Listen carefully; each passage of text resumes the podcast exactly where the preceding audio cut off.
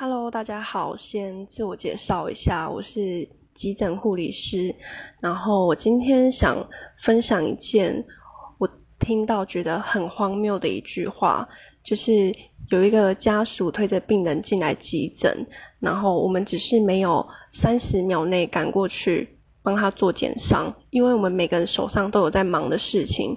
然后过去帮病人做减伤的时候，家属第一句话就是指着我们的鼻子骂说：“你们急诊是怎样？